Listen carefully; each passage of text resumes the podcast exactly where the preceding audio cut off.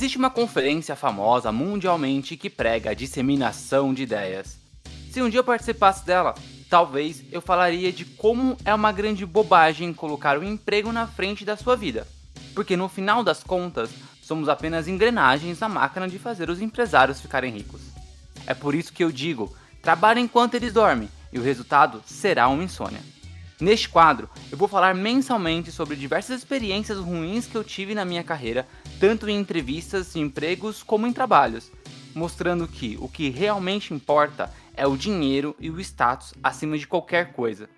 E se você ainda acredita que a meritocracia existe, lembre-se que, para cada um camelô que conseguiu ser dono de emissora, há centenas de filhos de empresários que entram na empresa dos pais como diretores e pisam em todo o esforço que você fez para entrar como estagiário.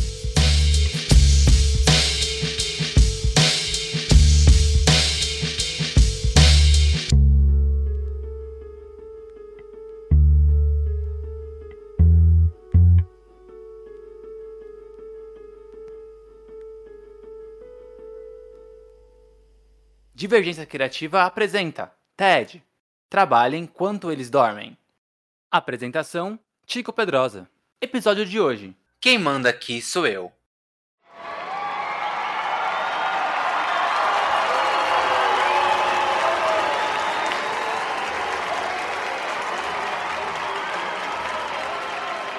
Bom, a história que eu vou contar hoje não aconteceu comigo.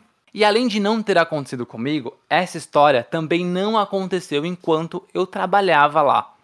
Mas nesse local de trabalho que, é, sem citar nomes e sem citar tipo, o que, que era exatamente com que eu trabalhava, onde eu trabalhava, já contei aqui outras histórias né, no TED sobre esse lugar. O que eu trago para vocês, obviamente, é um relato que alguém me falou, é, ainda na época que eu tinha acabado de, de, de, pedir demissão, eu saí desse local, eu fui trabalhar com a área que eu estava estudando, né, fazendo faculdade, e fiquei sabendo sobre essa história que sempre me deixou muito preocupado, mas como era um ambiente de trabalho que eu sabia como funcionavam as coisas, que eu já tinha visto é, bastante coisa acontecendo lá e até vivenciado algumas coisas, eu guardei muito isso na cabeça. Obviamente, eu ia trazer essa história para vocês, né? Então, voltando, é uma história em que eu não estava, né? Foi um, um ex-colega de trabalho meu que contou sobre isso, mas que eu acredito ser muito verdade, até pelo fato de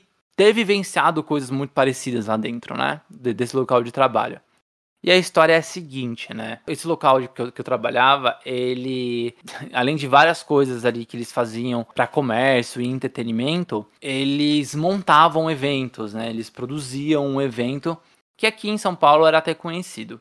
É, obviamente, por ser um evento de uma proporção grande, a direção ali onde eu trabalho precisava destacar alguns dos funcionários para serem coordenadores desse evento. Eu mesmo, quando trabalhei lá, cheguei a, a coordenar algumas áreas, desse evento e tudo mais, era super comum isso acontecer. Para melhorar o diálogo entre os funcionários e a chefia, né? Um dos, dos funcionários, um ex-colega de trabalho meu, ele propôs o seguinte, né? Ele era o, o principal coordenador ali do evento naquele ano e aí ele propôs o seguinte para a chefia. Com o final do evento, o evento durava alguns dias, né? Dependendo se pegava feriado ou final de semana, então eram quatro dias, três dias de evento, às vezes um final de semana. É, variava bastante, mas geralmente era entre três e quatro dias, né? E aí esse funcionário ele propôs fazer o seguinte: com o fim do evento, todo mundo fazer uma roda, né? Sentar ali todo mundo junto e trazer pontos positivos e pontos negativos do que aconteceu com o desenrolar do trabalho durante esses dias. Todo mundo aceitou, a chefia aceitou, a chefia aparentemente achou uma ideia muito boa. Falou, beleza, vamos tocar, vamos embora, vamos, vamos fazer o evento e aí no final a gente conversa. Bom, o evento acabou e aí é, foi desmontado, foi entregue e na semana essa reunião foi feita, né? Ela não foi feita ali no último dia de evento, mas ela foi feita já no escritório, com todo mundo lá e tudo mais. Fizeram uma roda, a chefia, os funcionários, as pessoas que trabalharam no evento e etc. Todos juntos. E aí eles começaram a conversar. Obviamente, provavelmente, por uma incapacidade de conversar com funcionários ou até mesmo por uma insegurança da chefia, né? Que não, não, não tinha diálogo, não tinha conversa, não tinha ali um. Um, um, um não, não tinha um gerenciamento legal, né? Era tipo, eu mando, vocês fazem, né? Então, por essa falta de tato, eles não conseguiram com, começar o bate-papo. E aí, quem propôs fazer esse início foi justamente esse ex-funcionário que estava coordenando esse evento, né? E esse ex-funcionário ele falou o seguinte: Bom, né, já que eu propus, né, então vamos, eu vou começar, eu começo a falar.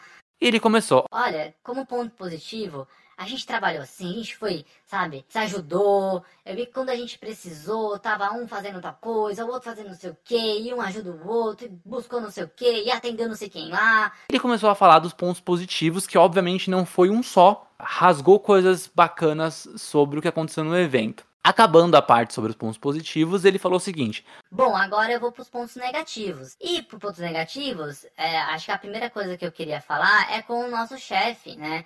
Que olha, Bom, nesse momento, esse funcionário ele fez uma crítica sobre é, alguma coisa, algum posicionamento que esse chefe fez ali durante o evento. A resposta desse chefe, né, desse ex-chefe meu, foi a seguinte: Eu sou o chefe, eu sou o dono daqui, eu que mando nesse lugar. Se você tá achando ruim, pega suas coisas e vai embora. E foi exatamente isso que o meu ex-colega de trabalho fez.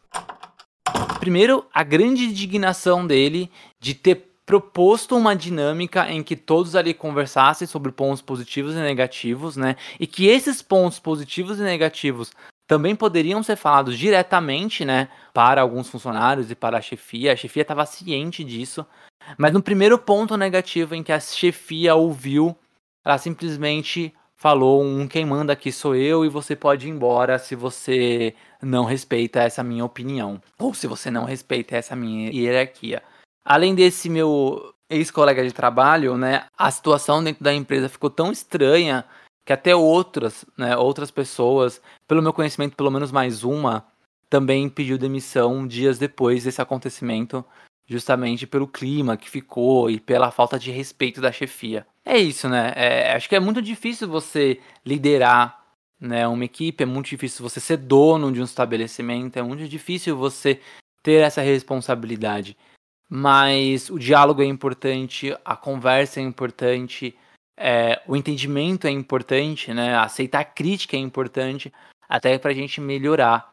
E eu vou ser muito sincero, né? Eu trabalhei por um bom tempo nesse local. E como eu comentei outros episódios aqui do TED, eu falei sobre esse local. E eu fico muito triste em saber que existem sim pessoas que não se importam com o outro, com o funcionário, com a pessoa que está ali desprendendo seu tempo, sua saúde, suas ideias para o crescimento de uma empresa e também para ganhar o seu salário justo, né? que muitas vezes não é justo, é bem menor do que poderia ser. E aí a gente tem pessoas tão personalistas a ponto de só se importarem com o umbigo delas, com o pensamento delas, com o que elas querem, com o que elas fazem, com o que elas deixam de fazer ou com o dinheiro que elas podem ganhar. Bom, gente, esse foi o fim de mais um episódio do TED. E aí, você também tem histórias parecidas com essa? Você já teve contato com algum chefe idiota desse jeito? Mande uma mensagem pra gente, né, lá no Instagram, arroba Divergência Criativa, conta a tua história, conta a história que você ouviu, a gente gosta de fofoca também, a gente gosta de fofoca, né. Você também pode mandar lá no meu Twitter, arroba Tico Pedrosa, ou no, no e-mail, divergenciacriativa.gmail.com. Vamos trocar ideia, Conta aí fofocas, conta a tua história. A gente quer saber o quanto aí de, de pessoas péssimas, ruins, sem noção, estão à frente de cargos, estão em posição de liderança aí nesse, nesse Brasil, tá bom? Ó, TED volta no mês que vem, na primeira quinta-feira do mês, beleza? Eu espero por vocês.